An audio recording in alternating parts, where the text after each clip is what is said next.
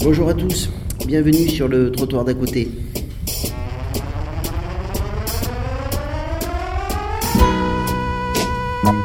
Un toit pour tous, le projet fait rêver.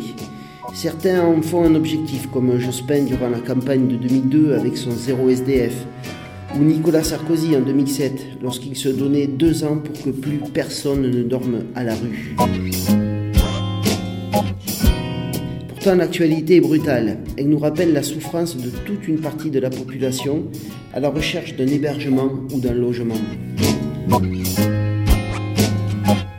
Pour évoquer cette question, nous recevons aujourd'hui Virginie Bayon, coordinatrice du SIAO 93, et Abelio Brasil, directeur général d'Interlogement 93.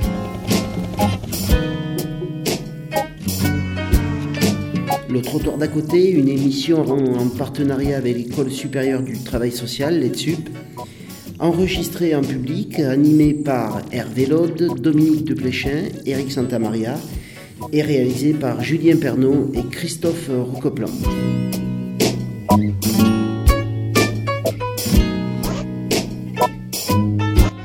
Virginie Bayon et Abigui au Brésil, bonjour. Merci de nous accueillir dans les locaux d'Interlogement 93.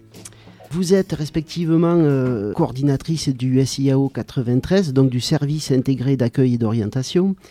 Et vous, Abigui au Brésil, vous êtes directeur général d'Interlogement 93, un réseau qui regroupe, on, on va avoir le temps d'en parler, mais qui regroupe 47 associations représentant 48 euh, structures œuvrant en Seine-Saint-Denis pour l'insertion des personnes euh, les plus démunies. Alors nous avons donc invité pour euh, évoquer la difficulté pour certaines personnes d'accéder à un hébergement ou à un logement. Alors cette question est récurrente et porteuse d'histoire, l'histoire d'une société mais aussi l'histoire d'individus, de projets politiques, de situations économiques ou de fantasmes comme euh, va nous le montrer tout de suite euh, le son de Julien. Il n'y a pas si longtemps, pour Georges Pompidou, le logement était encore la priorité des priorités. Faute de moyens, la situation des mal logés n'est pas prête d'être résolue. L'abbé Pierre parlait de la guerre à la misère et il voulait que le logement soit une cause nationale. Pour les enfants, le quotidien est dur. Promiscuité permanente, toute la famille partage le lit unique. L'accès n'est plus possible parce qu'il y a une augmentation des loyers fulgurante. J'aimerais que ça cesse S, S, de se dégrader, D, D, sans un bénéf, F, F, S, D, F. Une situation qui menace aujourd'hui la santé, la scolarité et l'intégration sociale de 600 000 enfants en France. Ici, pas de cuisine ni d'eau chaude. En Essonne, 26 000 demandes d'HLM ont été faites en 2008. Un tiers devrait être relogé au titre du DALO, selon les associations d'aide au logement. Seulement 183 demandes ont été satisfaites. La fameuse crise du logement a changé de nature. Difficile de garder sa dignité quand on n'a pas de logement. Rien dans la caisse Depuis les événements médiatiques du canal Saint-Martin, l'hébergement d'urgence a été au centre de toutes les attentions politiques. Si au bout d'un mois ou deux mois, on n'arrive pas à avoir orienté la personne, bah, ça pose un très grave problème. La construction sociale, faite pour assurer la justice, C'est l'urgence. est aujourd'hui dans bien des cas source d'inégalités. Le vrai problème en France, c'est le manque de logements. Il, il manque 800 à 900 000 logements en France, donc euh, c'est ce qui explique la flambée des prix. L'offre étant inférieure à la demande, eh ben, elle se renchérit. C'est ce qui explique que des, que des gens vivent encore dans des taudis. C'est ce qui explique qu'il y, a- qu'il y a des gens qui se retrouvent à la rue. S, D, S, D, F. Vous avez déjà entendu parler de la location logement, mais cela paraît un peu flou pour vous. Je vais vous expliquer en quoi elle consiste. Droit à un logement décent au nom du droit au logement opposable. Place de la Réunion, ils ont été expulsés. Quelle la gare, ils ont été expulsés. Rue Ramponneau, ils ont été expulsés. Et quel relogement pour tous ces gens? Rien du tout. C'est pas bon. Savez-vous que certains des expulsions Quand est-ce qu'on va vraiment prendre un plan d'urgence, un plan Marshall pour le logement? Ce qui nous a le plus frappé, c'est le décalage, le fossé qu'il y a entre ce que vivent les ménages d'un côté et la réponse politique. En France, ce sont plus de 110 000 ménages qui sont encore menacés d'expulsion. L'hébergement, ça peut pas être le palliatif de la crise du logement. Le droit de réquisition doit être mis en œuvre. De façon plus générale, évidemment, il faut arrêter les expulsions tout de suite. On va être reçu par euh, Cécile Duflot, la ministre du gouvernement de gauche, en espérant que ça va quand même faire bouger les choses. Qu'on a voté pour eux, c'est pas pour rien. Je suis euh, extrêmement convaincue de la gravité de la situation. Voilà, j'ai pas besoin que les mobilisations soient plus intenses. Je sais qu'il y a euh, des dizaines de milliers de personnes aujourd'hui qui sont à la rue et ça n'est pas acceptable. Et c'est pas une question de température, mais l'hiver renforce la dureté de la situation. La prévention de l'expulsion devrait être la politique majeure et rien n'est fait pour. On aurait aimé avoir cette réunion au mois de juin. Il y a 100 000 logements vides pour 100 000 personnes sans maison à Paris. 100 000 logements vides pour 100 000 personnes sans maison. Les maires ont décidé de produire du logement, ça je- j'en suis à peu près convaincu. Le problème, c'est est-ce qu'on va produire du logement qui soit accessible pour les deux tiers des Français euh, aux ressources les plus modestes? On devient, j'allais dire, une fin de dispositif, alors que théoriquement, l'accueil et l'hébergement d'urgence, c'est un début de dispositif. Et, et le boulot propre de l'urgentiste de la précarité, eh ben, c'est qu'une fois qu'il a traité son patient, pour reprendre l'image des médecins, il doit passer le relais à un autre service qui, lui, va s'occuper de la plus longue durée de l'hébergement. Bon, la ministre vient de nous dire qu'elle était favorable à l'application de la loi de réquisition et qu'elle y travaillait. Voilà, donc c'est une bonne nouvelle.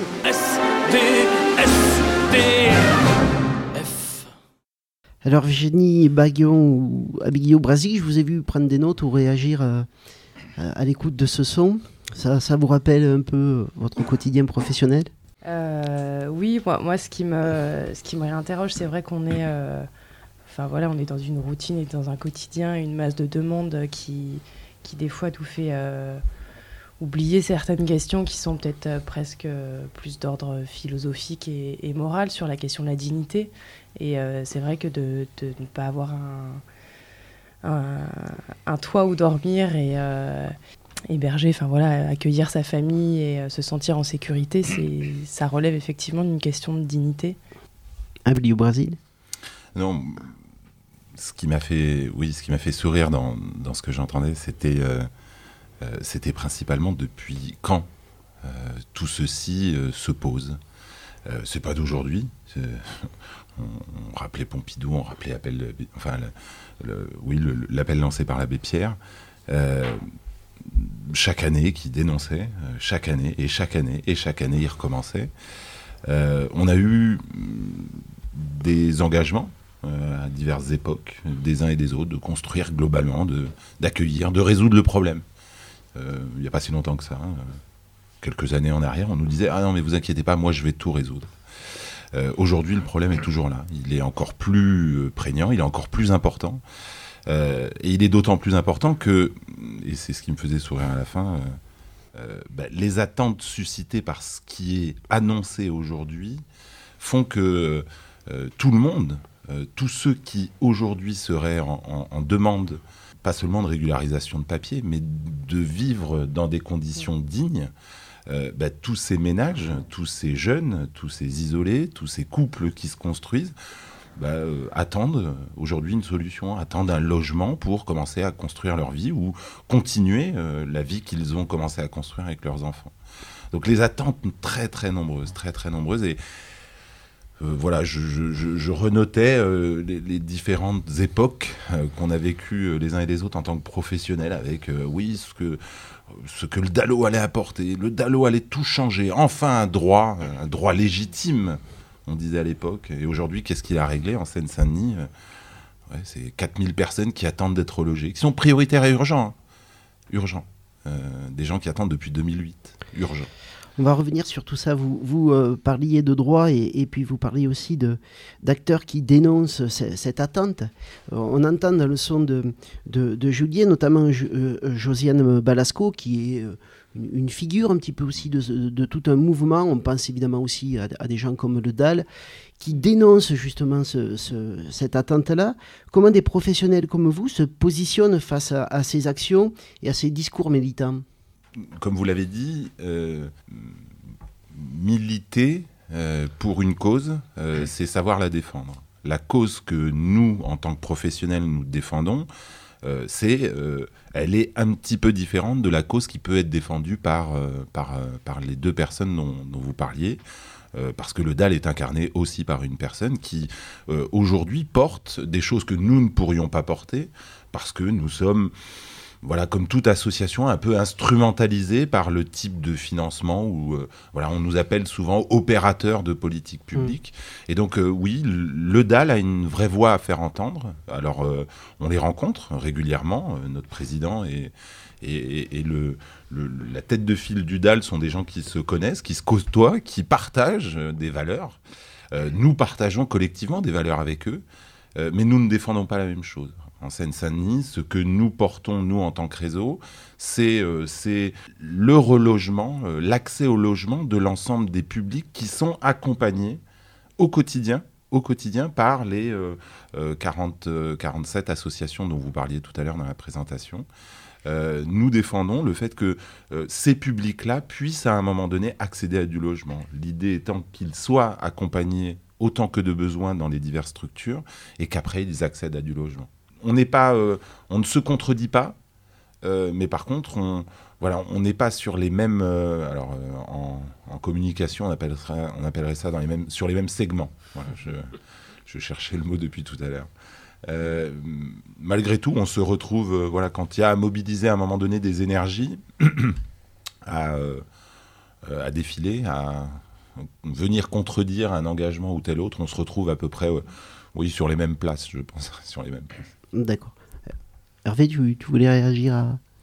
Non, non, euh, j'étais euh, sur l'aspect militant et opérateur. Voilà, je, voulais rappeler aussi effectivement la sortie des publics euh, en difficulté, principalement l'action d'interlogement. On, va y revenir. On, voit qu'il y a déjà beaucoup d'acteurs. On a évoqué beaucoup d'acteurs. On a évoqué beaucoup d'émotions. On va essayer de, canaliser tout ça un petit peu à, à partir de la chronique de Dominique. Oui. C'est un sujet difficile. Hein, oui.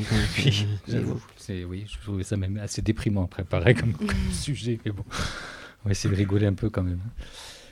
Euh, où sont donc passés euh, les clochards, plutôt intégrés de notre enfance? D'ailleurs, on ne les appelle plus comme cela. Qui et combien sont-ils aujourd'hui? Trop. Et un peu plus chaque jour.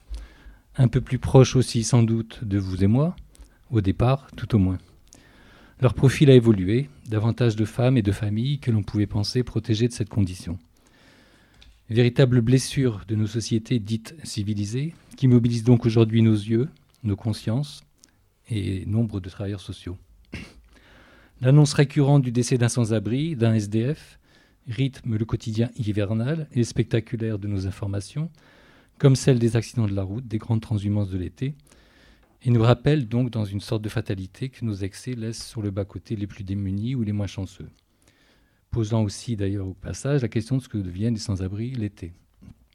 Pourtant, l'État se mobilise en appel à l'union départementale, création, créateur d'un opérateur unique en 2010, le SIAO, de volets urgence et insertion.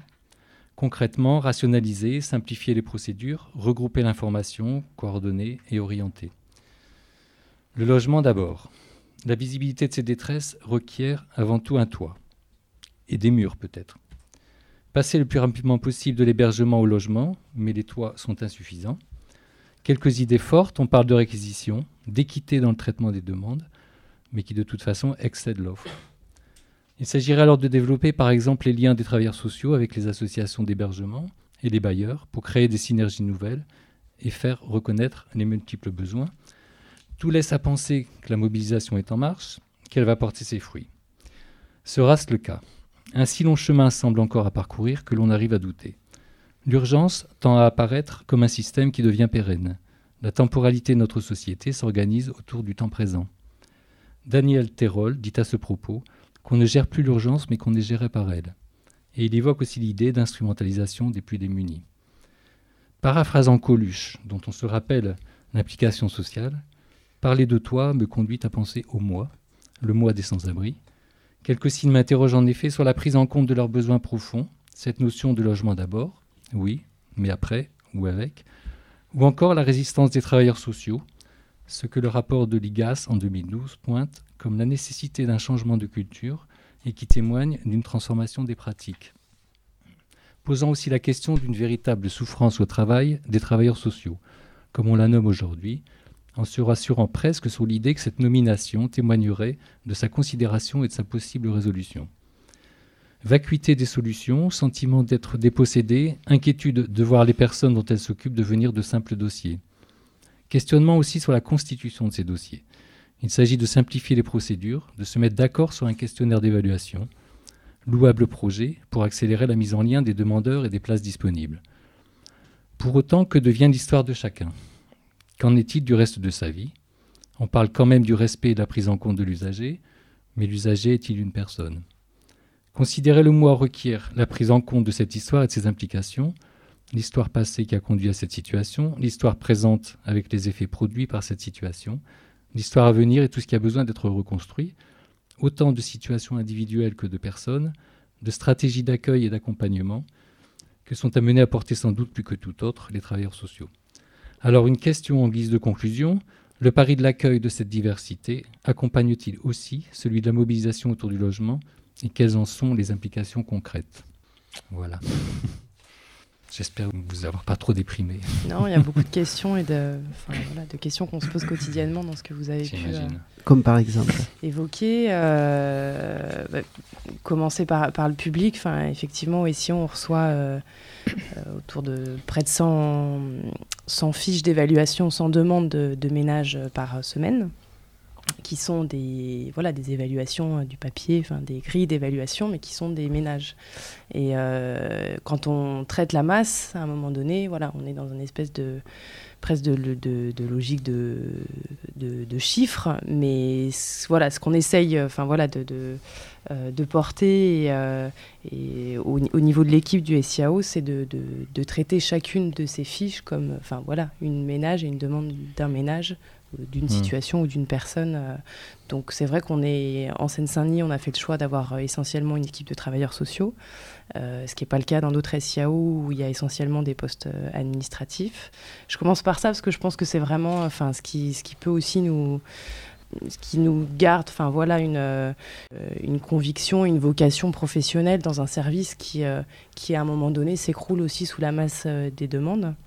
Donc c'est ce qui nous garde, garde notre sens aussi euh, au quotidien, c'est de, revenir euh, euh, sur ces situations, enfin voilà, des situations individuelles quand on va, voilà, travailler sur une orientation vers un, établissement et qu'on va creuser un peu certaines situations avec les travailleurs sociaux référents. Et, oui, finalement, ça fait peut-être deux fois que vous mettez en avant ce, danger de la routine et de mm.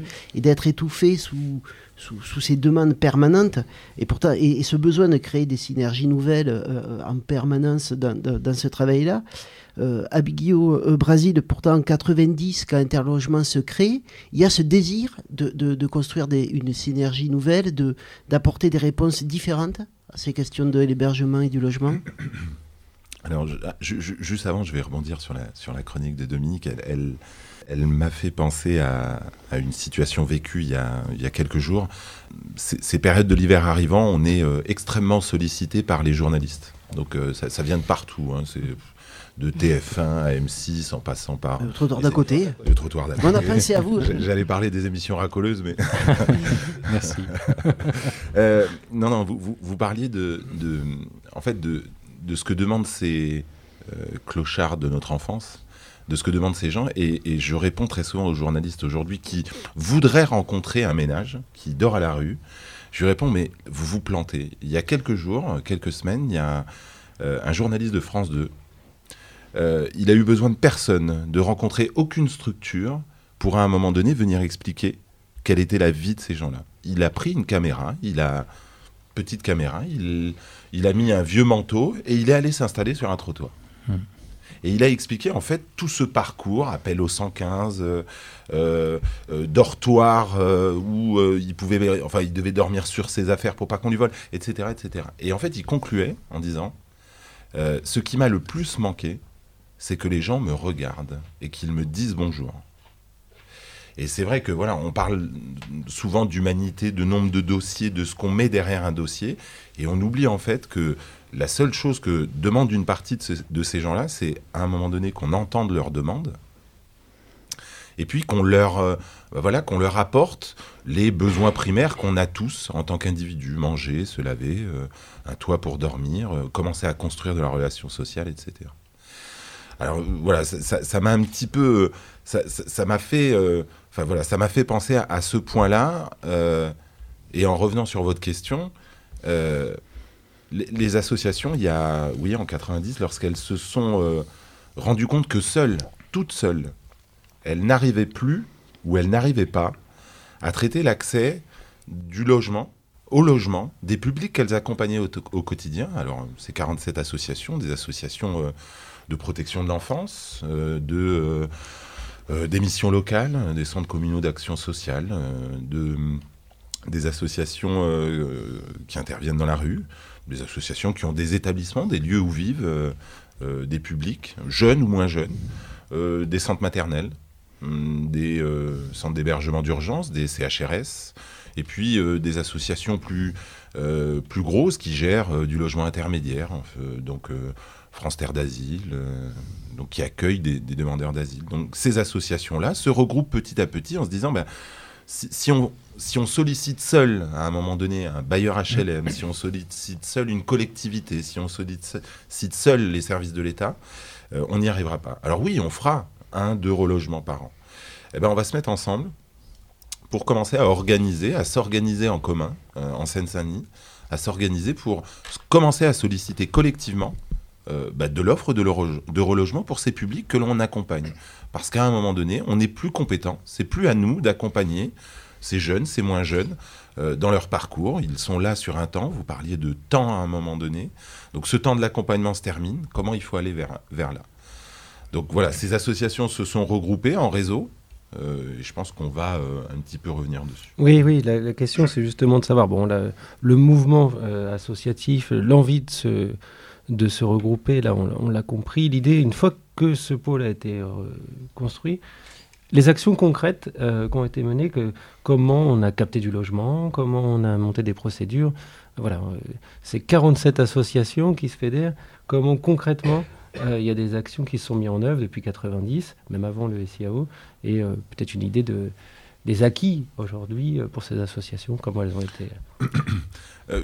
L'idée étant de, regrouper une forme de, euh, service, soit qui était disséminée sur le territoire de la Seine-Saint-Denis, hein, puisque ce sont bien des associations de la Seine-Saint-Denis dont il s'agit. Elles, ont commencé à euh, rencontrer des grands bailleurs sociaux. Et euh, ça a commencé par une convention d'un bailleur social qui disait à un moment donné, bah, moi, pour les sortants d'hébergement, pour les sortants de structures de protection de l'en- de l'enfance, je transmets 20 dossiers par an. Alors, on- tout, tout à l'heure, dans, dans les bruits, euh, on entendait le, le manque de logement. Oui, en Seine-Saint-Denis, c'est un logement qui est remis sur le marché, donc un logement social qui est remis sur le marché. Il y a sept demandes. Sept. Euh, ce qui veut dire qu'un ménage aujourd'hui qui déposerait une demande de logement social en Seine-Saint-Denis devrait attendre, devrait attendre en moyenne, puisque lorsqu'on tire après en moyenne, 9 ans pour avoir un logement social. Donc, euh, et ce, lorsque il a une demande de logement social qui est simple, ordinaire, avec des ressources, euh, donc un niveau de ressources qui ne lui permet pas d'accéder au, au logement classique, mais euh, donc vous imaginez un sortant d'hébergement, euh, un jeune qui sort, euh, qui commence dans la vie avec un petit boulot, un euh, sortant d'hébergement après avoir voilà, traité l'ensemble de ses problèmes psychiatriques. Voilà, nous avions à accompagner. Donc oui, ça a commencé par 20 logements, et puis petit à petit, ça s'est euh, ça s'est déployé par euh, l'État qui nous transmet du contingent préfectoral euh, jusqu'à 350, 400, 500 logements qui nous sont transmis chaque année pour qu'on puisse faire bénéficier ces publics, ces ménages, ces jeunes qui sont accompagnés par des travailleurs sociaux dans les structures, qu'on puisse leur faire bénéficier d'un accès un peu prioritaire euh, bah sinon, parce que sinon, ils seraient dans cette masse de 60 000 demandeurs en Seine-Saint-Denis de, de logement social. Parce que l'État ou, ou les bailleurs ont besoin d'avoir face à eux euh, un représentant plus identifiable plus rapidement? Alors, je, je vous disais, c'est soit 60 000 et, et nos publics attendront, parce que, euh, voilà, je- je- je- il- euh, ayant du handicap euh, social, euh, un, un parcours résidentiel, euh, vous prenez le jeune qui décohabite de chez ses parents, il commence à travailler, il veut prendre, un logement. C'est idéal pour un bailleur social. Idéal. Le jeune couple qui s'installe, qui gagne peu d'argent, c'est idéal. En commission d'accès au logement, ça passe. Vous prenez euh, euh, le, euh, voilà, euh, le ménage un peu cassé qui a fait l'objet d'une procédure d'expulsion locative. Voilà, tout, ceci, ça, se voit dans un parcours à un moment donné. euh, ça se voit qu'il a été accompagné. Et donc, du coup, hop, il serait mis de côté parce que, ayant à sélectionner un bailleur social, comme tous ceux qui offrent du logement peuvent sélectionner. Donc, oui, on crée du critère de priorité. Et dans ce critère de priorité, euh, la question des sortants d'hébergement devient aujourd'hui, enfin, a aujourd'hui un- une forme de, euh, oui, de, de- de cotation un peu supplémentaire pour accéder au logement social. De protection. on, peut, on peut dire comme ça? Oui, alors, euh, pour vous dire le mauvais mot, ça s'appelle du scoring. Et donc, ils sont scorés. Ah ouais, les ménages sont scorés aujourd'hui. Donc, quand on est DALO, on a deux points. Quand on est sortant d'hébergement, on a deux points. Donc, quand on est DALO sortant d'hébergement, on a quatre points. D'accord. Bon, on va revenir, je crois, sur cette question-là, parce qu'elle est quand même... euh, Moi, je voudrais ju- juste Oui. compléter quand même un aspect Bayon, sur, ce, euh, sur cet aspect collectif et euh, à un moment donné d'associations qui ont voulu se regrouper. C'est que le- je pense que l'accès au logement, c'est aussi un métier et que c'est pas le métier euh, de la plupart des associations d'interlogement. Donc ça requiert des compétences et une connaissance des dispositifs, euh, des, la manière de constituer un dossier d'accès au logement, d'accompagner un ménage dans l'entrée dans le logement. Un éducateur de l'aide sociale à l'enfance, bon, il, il a ses propres compétences Hmm. personnelles euh, pour gérer son logement, mais voilà, je pense que c'est, ça a été une mise en commun et une, euh, un professionnalisme aussi qui a, qui a rassuré les bailleurs euh, pour un public qui est, qui est de toute façon plus défavorisé. Bah, vous parliez un petit peu justement des, déjà de la question des publics dont, dont, dont vous vous occupez. Alors, c'est sans doute une vaste question et peut-être un peu naïve, mais qu'est-ce- quelles sont les différentes raisons qui font qu'on se retrouve aujourd'hui sans, sans logement? Dans les représentations, on, on voit évidemment im- immédiatement le SDF quand on parle de, de cette question-là. on- on- mais après, pour le public, euh, c'est un peu flou. C'est, c'est clairement pas la majorité de, voilà, des publics euh, dont on a travaillé les situations. euh, les publics de personnes très désocialisées, euh, c'est, très complexe, mais ça reste, ça reste minime et euh, c'est quasiment. euh, on, on les aperçoit pendant l'hiver puisque l'activité des maraudes, donc les personnes qui. Euh, les équipes mobiles qui vont vers ces, ces personnes euh, euh, essayent de les solliciter et de les convaincre d'aller se mettre à l'abri. Autant dire qu'elles n'appellent pas le 115 euh, et qu'elles n'ont pas envie d'aller en, en centre d'hébergement. On est vraiment Mhm. sur un public très marginalisé. Euh, la plus grande partie voilà, des, des- des publics euh, euh, qui font appel au, au 115 et, et au SIAO sont des familles, clairement, des familles monoparentales, mais pas que, enfin des couples aussi. Euh, donc il y a plein, il y a plein de, de, trajectoires, de parcours. Il y a des pas mal d'expulsions. Alors moi je, je suis pas très bonne en, chiffres par cœur, mais euh, des expulsions lo- locatives. euh, donc des, des personnes, on le voit à la fin de à la fin de la, de la trêve hivernale, enfin voilà des expulsions et une arrivée de public aussi pendant toute la période estivale, Euh, des parcours, enfin voilà de, migratoires aussi, enfin de euh, de public euh, avec enfin voilà des histoires un peu un peu différentes, mais qui peuvent venir, enfin voilà d'autres d'autres pays ou rejoindre des familles. Et voilà, à un moment donné, le, réseau familial s'épuise et les, les- les- les familles ou les personnes se retrouvent sans solution. Est-ce qu'on a évalué le nombre de ces personnes? C'est le gros avantage du SIAO. Euh, le SIAO a plein d'inconvénients. euh, on va en parler On va y certainement. venir. On va y venir. Plein d'inconvénients pour, euh, pour les professionnels qui ont affaire au SIAO. Le gros avantage du SIAO sera à un moment donné de marquer une observation sociale. Mm. Euh, c'est vrai que dans l'inconscient collectif, euh, le, euh, le sans domicile fixe, c'était le clochard. Mhm. Celui qui dormait en bas de la rue, celui qui, euh, voilà, qui utilisait cette cabine téléphonique, qui dormait dans les stations de métro sur Paris. C'était ça dans l'inconscient collectif.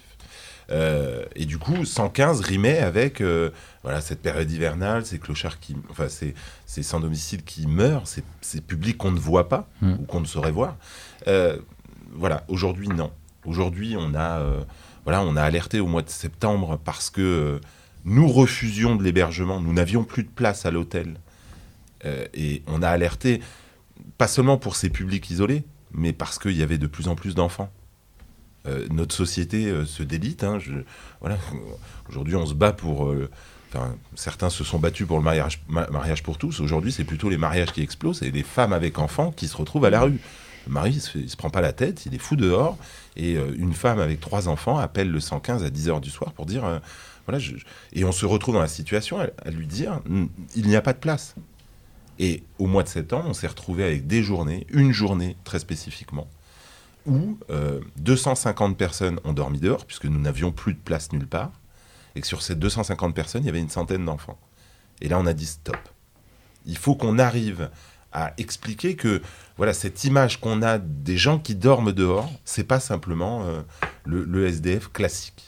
C'est pas simplement ces publics-là. Euh, donc l'avantage du SIAO, ça permettra de d'observer ces typologies de publics. Aujourd'hui, la seule chose qu'on peut donner en termes d'éléments d'observation et qui sait, c'est qui fait des demandes. Alors c'est un peu compliqué parce que jusque-là, les demandes, elles étaient envoyées par à chaque établissement. On envoyait à un établissement. Mais il n'y avait pas un endroit où on recentrait, où on récoltait, où on regardait quelles étaient ces demandes.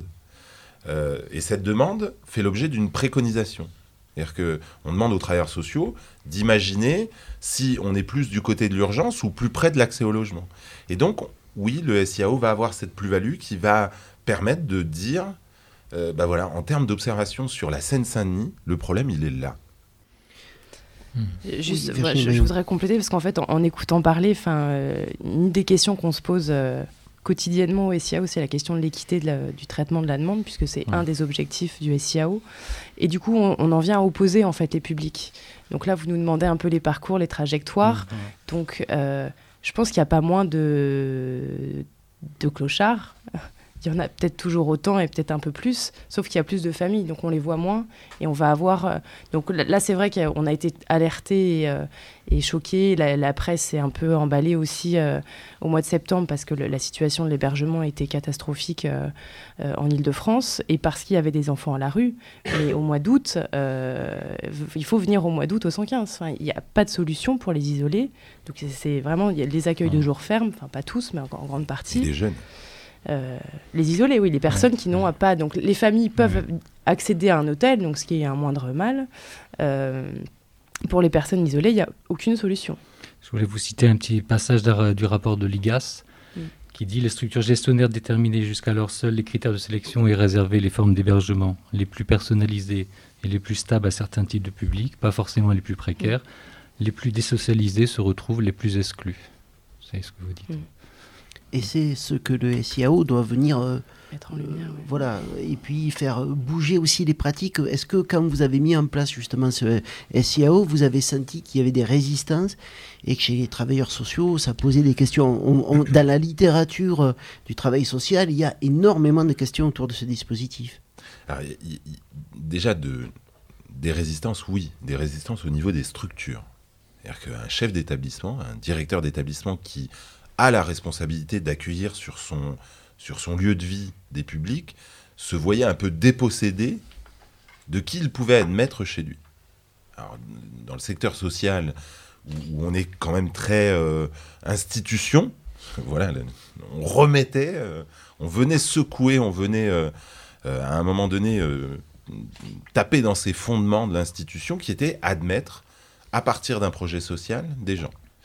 Donc oui, il y a eu euh, des, des freins, il y a, des, il y a une complexité à, à- à mettre en place cette, euh, voilà, ce, ce- le fait que ces structures abandonnent un petit peu ces cette prérogative.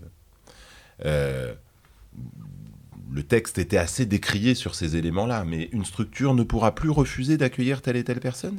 Le projet social de la structure sera-t-il complètement remis en cause? Mm. Notre agrément, celui qu'on a demandé euh, il y a 10 ans, 15 ans, 20 ans, euh, à partir de- d'un constat qu'on pouvait faire, euh, ben, euh, comment il est remis en cause? Comment il sera remis en cause?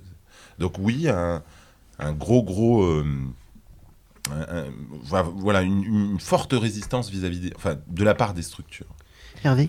Est-ce que le, le fait associatif euh, à Interlogement, une organisation très, euh, de ce qu'on en a compris, très euh, participative au niveau des adhérents, etc., est-ce que ça a été un levier justement pour peut-être euh, travailler cette question des résistances ou pas? Et comment ça s'est mis en œuvre? Concrètement, euh, Abilio, vous arriviez là en tant que préfigurateur.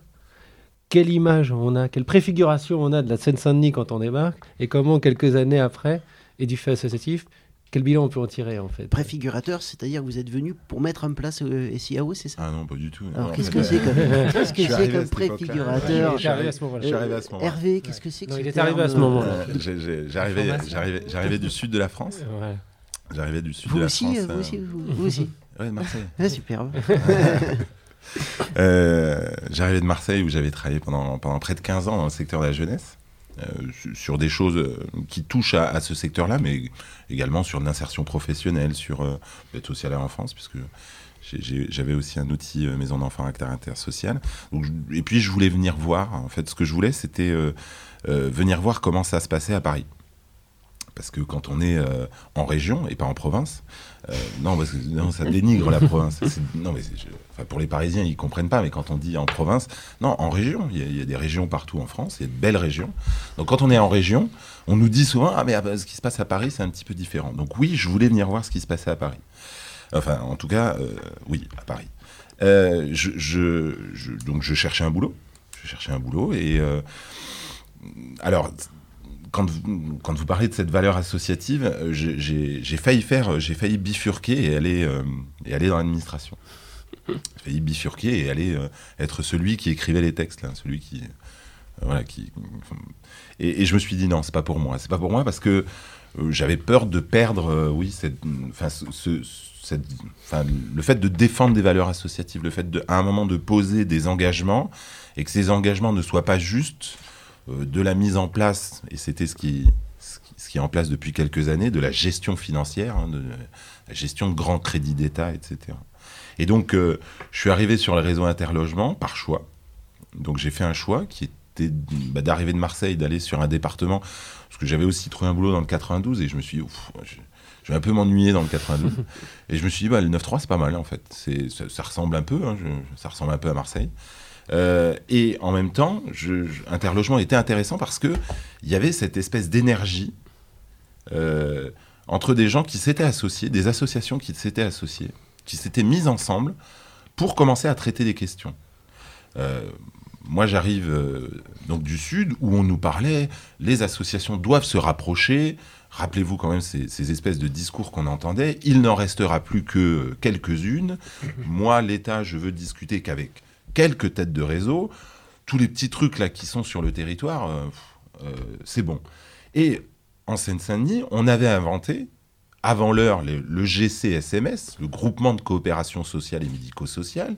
On avait inventé avant l'heure le fait de se regrouper pour traiter d'une question qui n'était pas traitée globalement. Donc oui, c'est vrai, quand je suis arrivé, euh, on m'a donné quelques bébés, dont celui de la préfiguration du SIAO. Euh, que je ne connaissais pas. hein. Donc le 6 décembre, j'ai pris la circulaire et euh, le 7 décembre, j'ai convoqué une réunion réseau. Et là, il y avait deux suites. C'est- comme ça que ça a commencé. De suite, il y avait euh, 80 personnes, travailleurs sociaux, euh, responsables de structures, à la cité Myriam. Et on a commencé à se parler, à se dire, mais c'est quoi pour vous le SIAO Urgence, insertion, c'est quoi pour vous tout ça? Et en fait, voilà, ça démarre de là, enfin, mon aventure à moi démarre de là, avec, euh, oui, des résistances qui, au final, en Seine-Saint-Denis, n'existent pas. Euh, je, je- je lisais Ah. des documents que, que nous n'avons pas écrits. Il va y avoir débat, il va y avoir débat, Virginie Euh. Après, euh, non, mais c'est pour le- lever le point de tristesse avancé par euh, de, de tristesse et de déprime amené par notre collègue. Non, en Seine- je, je- je dirais qu'en Seine-Saint-Denis, euh, c'était écrit par euh, euh, par un chargé de mission euh, de l'AORIF, qui est le, le- le grand ordonnateur du logement social en Ile-de-France. Le SIAO de Seine-Saint-Denis est la forme la plus aboutie des SIAO. Eh oui. Et je pense, à l'époque, je me posais la question de savoir s'il valait mieux pas partir d'une feuille blanche pour construire un SIAO. Euh, et aujourd'hui, avec deux ans de recul, non. Non, cette force-là, elle existe toujours. Comment vous la vivez, vous, Virginie Bayon, ce- cette force du SIAO Et puis, est-ce que vous pouvez, après, nous, juste pour qu'on ait une représentation, comment ça marche? Mhm. Euh, Je, je pense, enfin, en tout cas, effectivement, je suis d'accord avec, euh, avec Abilio sur le fait que le, le réseau interlogement est vraiment u- la principale force vitale de ce SIAO en Seine-Saint-Denis et que le, fait les, les, acteurs avaient déjà l'habitude de travailler, ensemble. donc ça a été facilité. De dire qu'il n'y a pas de résistance, le SIAO aussi en Seine-Saint-Denis et aussi au sein d'Interlogement a bouleversé, a bousculé, enfin bouleversé en tout cas bousculé un certain nombre de pratiques et bouscule encore un certain nombre de pratiques euh, que certains voient de manière plus ou moins positive, certains voient, je pense, les choses de manière clairement, et l'expriment d'ailleurs comme ça, clairement, clairement positive. Donc très schématiquement et très simplement, le, SIAO, euh, on, centralise donc euh, au niveau de ce service l'ensemble des demandes d'hébergement logement de la Seine-Saint-Denis et euh, les établissements, les centres d'hébergement nous mettent à disposition les places disponibles. Euh, donc à partir de, cette base-là, l'ensemble de ce qui constitue le, service du SIAO, donc c'est l'ensemble des structures et des acteurs qui sont impliqués dans, le SIAO, euh, traite, analyse euh, les demandes qui sont reçues.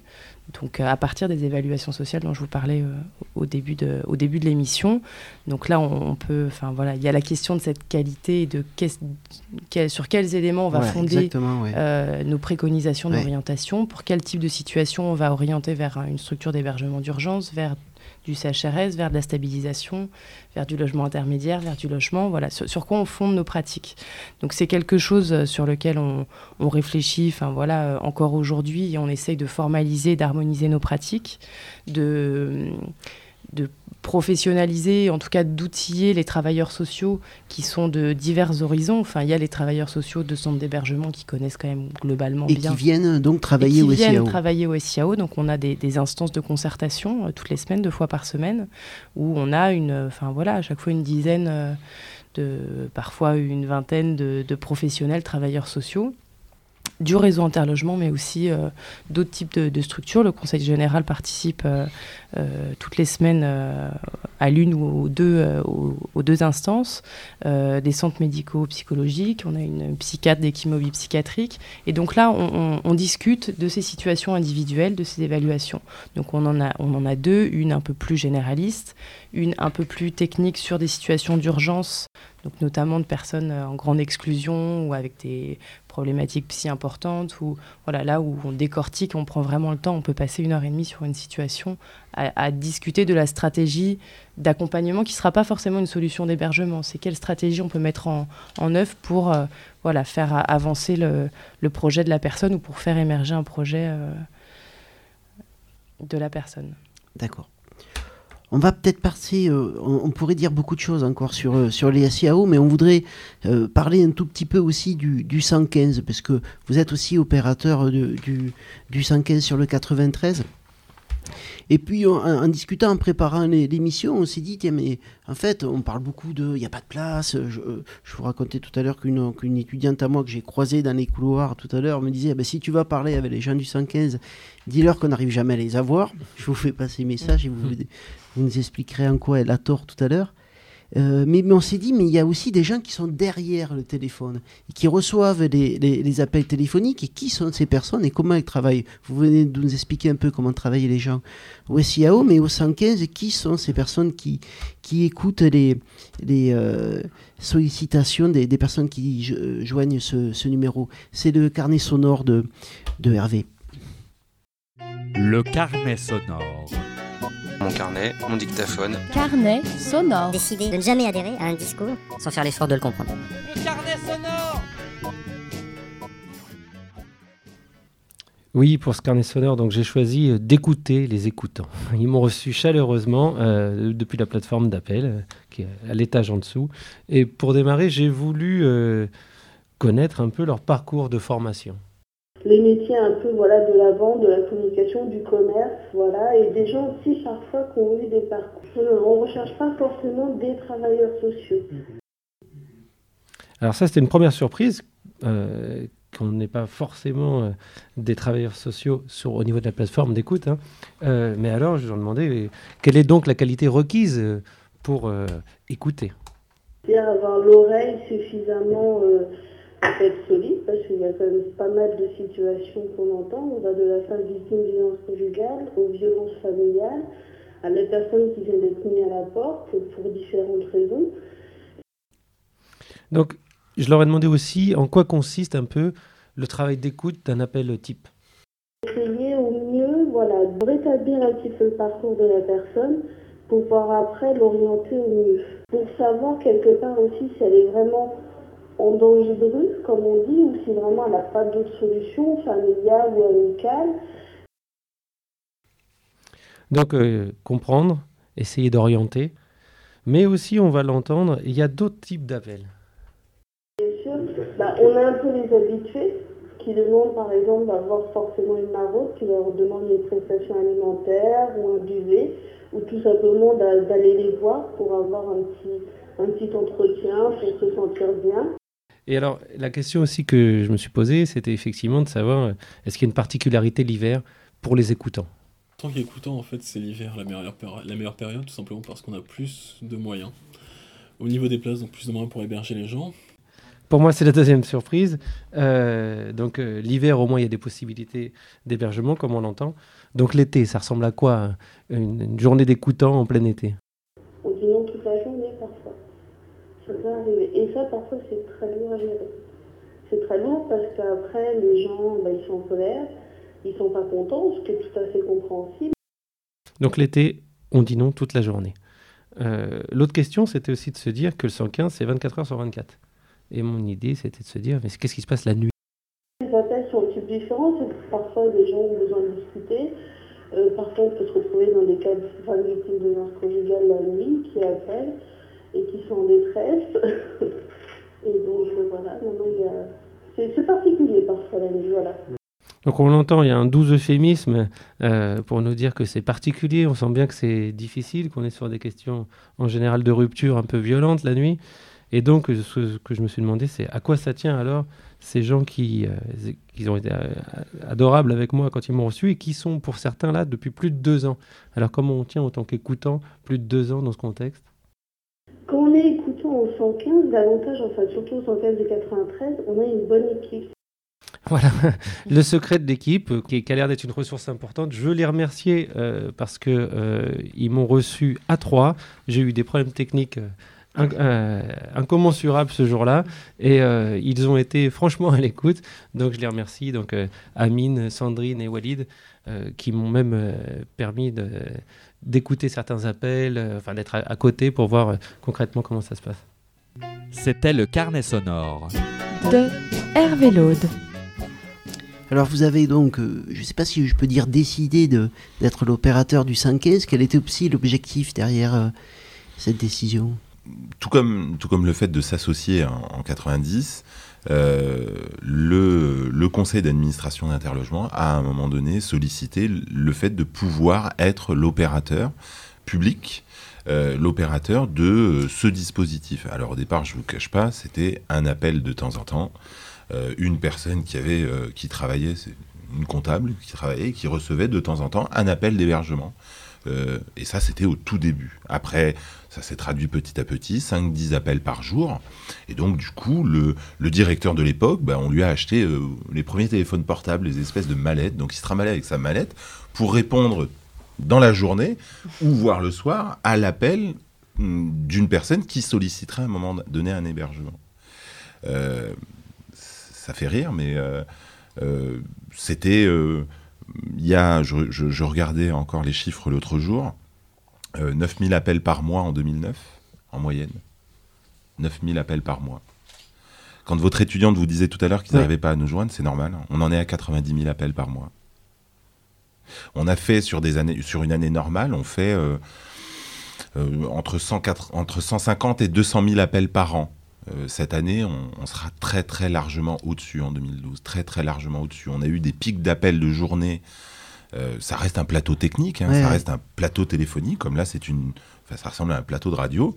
Euh, bah, euh, le 115, c'est un plateau téléphonique. Des écoutants comme ceux que vous voyez, ça pourrait être au Maroc, ça pourrait être ailleurs.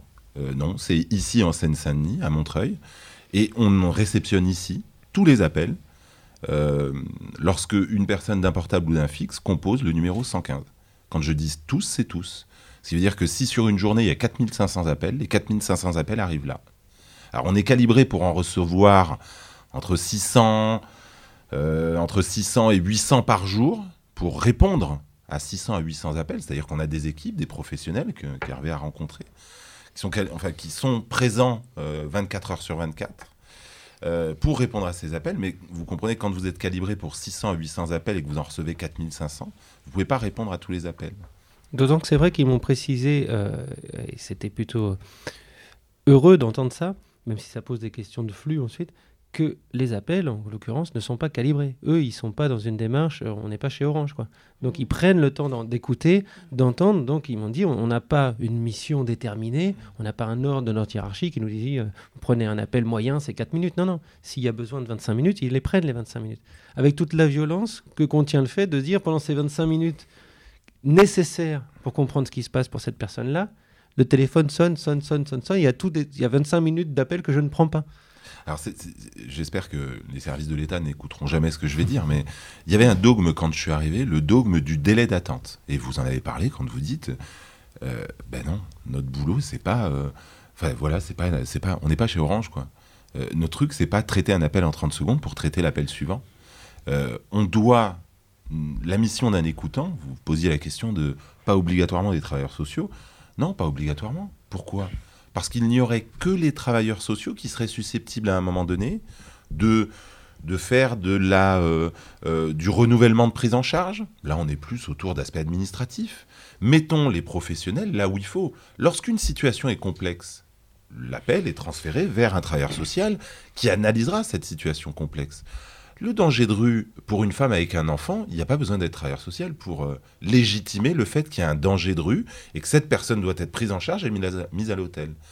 Et donc oui, nous recrutons aussi des professionnels qui ont parcours d'expérience, qui ont euh, travaillé dans des outils milités on parlait de militantisme au départ, voilà quelqu'un qui a fait des maraudes pendant deux ans avec un SAMU social et qui vient du commerce m'intéresse presque beaucoup plus qu'un travailleur social qui démarre dans le métier et qu'on va user, qu'on va user parce que oui, il y a certaines périodes où nous n'avons pas de place. Pour traduire tout ça en nombre, le 115 c'était 450 euh, personnes chaque nuit, 450 personnes chaque nuit hébergées en 2009 c'est 2500 aujourd'hui. 2500 personnes. Euh, alors on dit pourquoi est-ce qu'il n'y aurait pas plus d'écoutants? Pourquoi il n'y aurait pas plus de place? 2500 euh, personnes chaque nuit, c'est 16 millions d'euros pour la Seine-Saint-Denis chaque année. 16 millions d'euros. Mais comment on sort alors de, comment on sort de cette problématique? Enfin, on s'est rendu compte qu'il fallait pas les laisser à l'hôtel. Euh, alors il a C'est une catastrophe. C'est une catastrophe. L'hôtel, c'est une catastrophe. Hein. Alors pour un jeune, Pour quelle raison, oui? Ah non, mais pour un jeune, c'est idéal. Il paye pas. Alors que dans tous les établissements familles, c'est pareil. Hein, Donc jeunes ou familles, oui. Ils payent pas. D'accord? Il n'y a pas de participation financière. Donc on n'est pas dans un processus où ce qu'on souhaite, c'est aller vers l'autonomie. Donc euh, voilà, comme vous et moi, payer un loyer, participer, contribuer, ce qu'on fait dans les établissements. Euh, ils payent pas il voit jamais un travailleur social, jamais, jamais. Il voyait jamais. Aujourd'hui, avec le SIAO, ces logiques-là sont re-questionnées et tous ces reportages à la télévision où on montrait des gens qui étaient à l'hôtel depuis 6-7 ans et, au final pour qui on n'avait apporté aucune solution. Parce qu'en même temps, l'hôtel, c'est code de l'action sociale et des familles, c'est ce filet de sécurité. Mmh. Mais ça ne peut être que ce filet de sécurité. Et le problème du 115 aujourd'hui, c'est qu'on a mis des gens dans ce filet de sécurité. On en a mis, on en a mis. Alors on en a mis en Ile-de-France. En Ile-de-France, c'est 20 000 personnes. 20 000. C'est, tous les soirs, c'est 20 000 personnes qui sont dans des hôtels en Ile-de-France. Ça, c'est une spécificité de, notre territoire, de l'Île-de-France, mm. où, ces difficultés-là, si, on était en train de faire l'interview de, de l'opérateur du 115 en Bretagne, est-ce qu'il serait dans les mêmes difficultés ou, à Marseille ou Pas avec les mêmes chiffres. Pas avec les mêmes chiffres il serait pas dans les, enfin, il serait dans les mêmes difficultés à gérer de la, de la nuitée hôtelière qui n'existe pas. Mais proportionnellement. Non, je ah non, proportionnellement. Le recours, le recours au dispositif hôtelier est vraiment euh, particulier. Euh. Alors, pourquoi? Parce que l'hôtel ne devrait être que le, la première marche de ce logement d'abord dont vous parliez, passer par des étapes successives pour euh, revenir à l'autonomie. Sauf que les gens restent bloqués à l'hôtel. Alors qui reste bloqué à l'hôtel? Les sans-papiers. Parce que, euh, voilà, aujourd'hui, enfin, des sans-papiers, on ne leur donnerait pas, euh, euh, pour certains CHRS, d'accès au CHRS, et puis on leur donnerait surtout pas de logement. on a des publics qui aujourd'hui sont sans ressources et qu'on laisse dans ce filet. Et plus on va laisser des gens dans ce filet de sécurité qui est l'hôtel, et moins il y aura de place pour les autres. Donc les travailleurs sociaux peuvent râler qu'on n'arrive pas à nous joindre, même le citoyen peut dire qu'il n'arrive pas à joindre le 115. De toute manière, on ne pourra pas mettre 3000, 4000, 5000, 10 000 personnes à l'hôtel en Seine-Saint-Denis. On ne pourra pas. Il n'y a plus d'hôtel. Il n'y en a plus. Alors on va avoir des marges pendant l'hiver. Parce que plutôt que de payer l'hôtel 17 euros, on va le payer 18 ou 19 euros. Donc il y a des hôteliers qui diront oui. On va avoir les marges des structures hivernales qui ouvrent pendant l'hiver. Donc on va avoir des marges.